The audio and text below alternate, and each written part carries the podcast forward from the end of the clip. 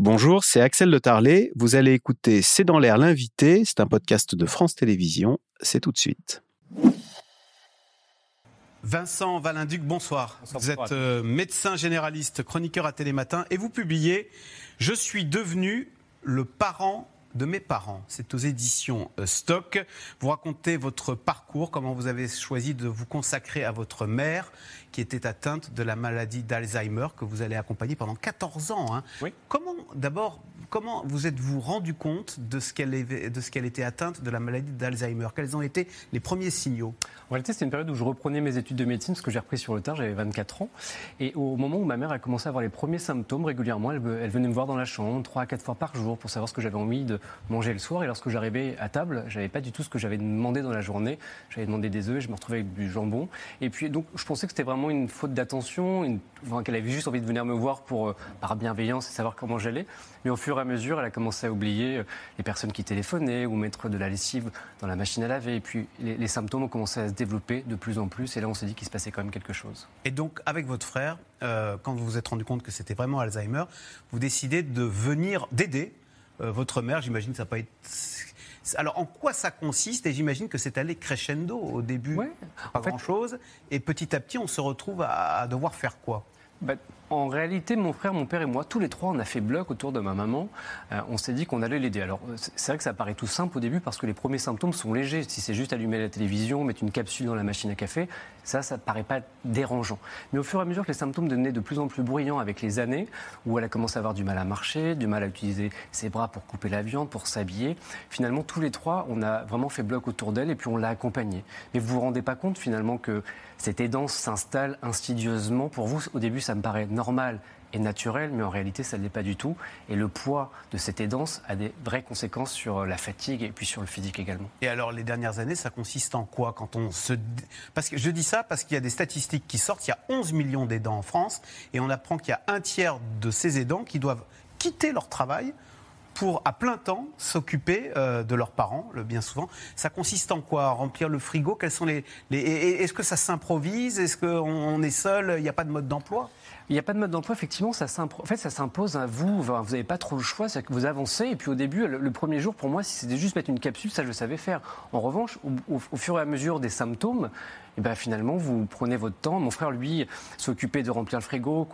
Ah, vous partagez les tâches avec votre frère Lui faisait les impôts Exactement, les impôts, l'administratif, tout ça, c'était mon frère. Moi, je gérais tous les rendez-vous médicaux. Ah, parce que vous êtes médecin Oui, c'était une petite tête, c'était un avantage de l'aide, je dois le reconnaître. Même si, malgré tout, j'avais beau être médecin, il y avait plein d'inconnus, je n'y connaissais rien du tout sur les aides.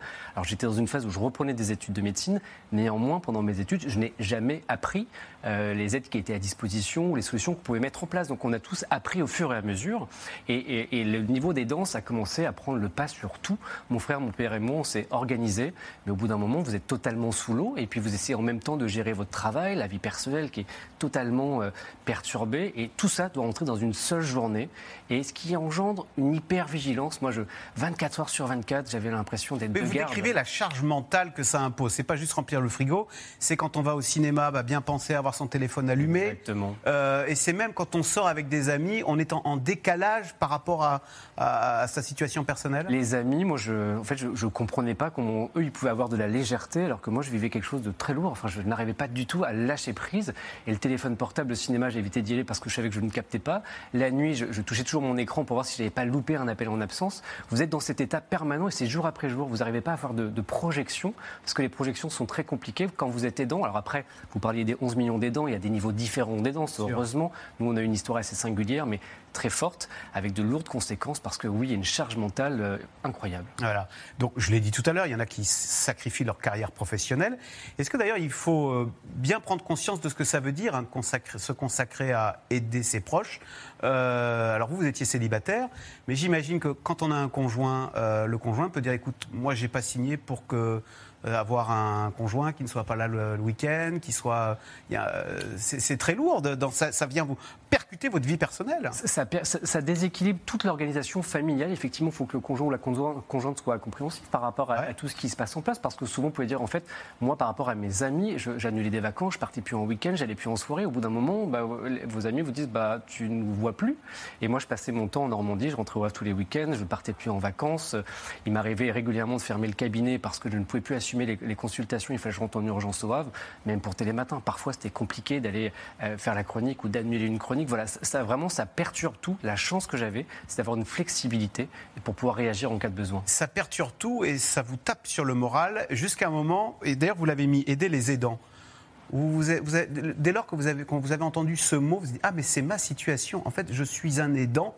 Et, et ce n'est pas quelque chose de naturel. Hein. Être la mère de, ses, enfin, de sa mère, être les parents de ses parents, ce n'est pas quelque chose de naturel. Et dès lors, vous avez pris la décision d'aller voir un psy. Oui.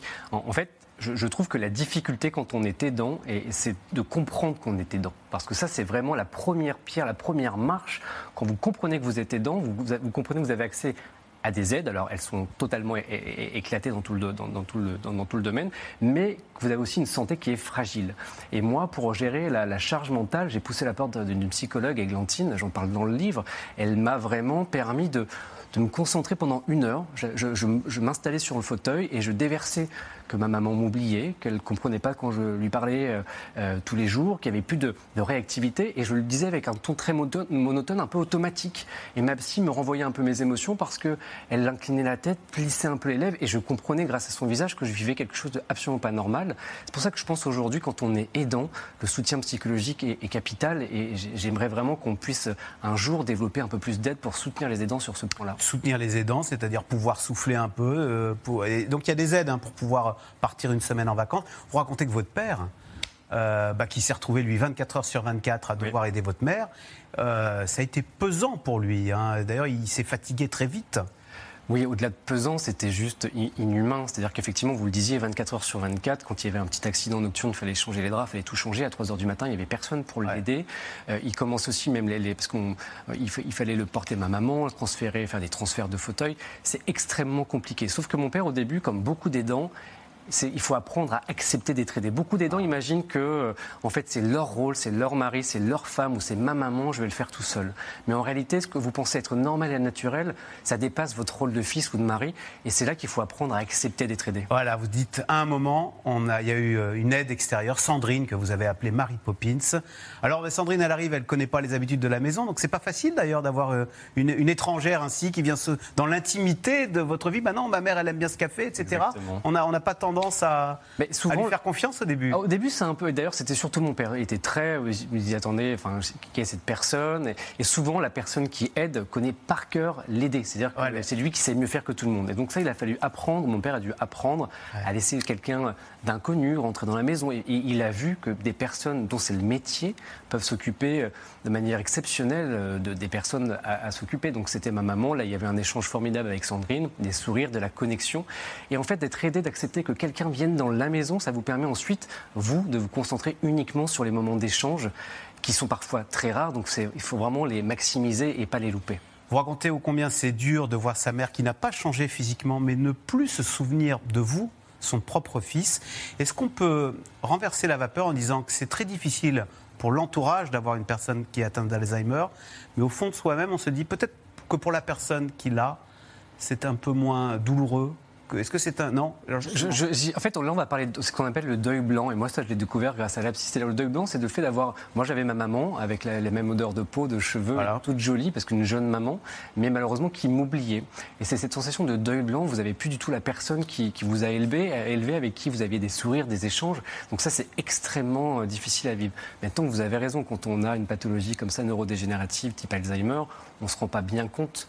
Mais ça ne veut pas dire que tout est rose, parce que parfois, lui arrivait d'avoir des hallucinations un peu angoissantes. Voilà, c'est des maladies qui sont difficiles et qu'il est aussi là important de, pouvoir un jour guérir, je l'espère. Avec votre frère, au tout début, vous avez dit on ne la met pas en EHPAD. Si c'était à refaire, vous reprendriez la même. Euh, je ferais tout pareil. Tout pareil. En fait, souvent. Alors Pourquoi absolument pas refus de l'EHPAD? Pourquoi? Parce que, en fait, on a, dès le début, mon père, mon frère, moi, on a fait, on a fait la promesse de ne pas l'institutionnaliser. Et ça, c'est une promesse que beaucoup d'aidants font. Pourquoi? Parce que lorsque la maladie débute, les symptômes sont frustres et on se dit qu'on peut gérer. Sauf qu'avec le temps, ça devient complètement difficile de tout gérer. Mais nous, euh, avec un sacrifice, mon père, mon frère et moi, on a quand même réussi à tenir les caps. Et quand je vous parle de sacrifice, j'allais plus travailler, j'étais beaucoup moins disponible sur Paris, je rentrais tout le temps au Havre.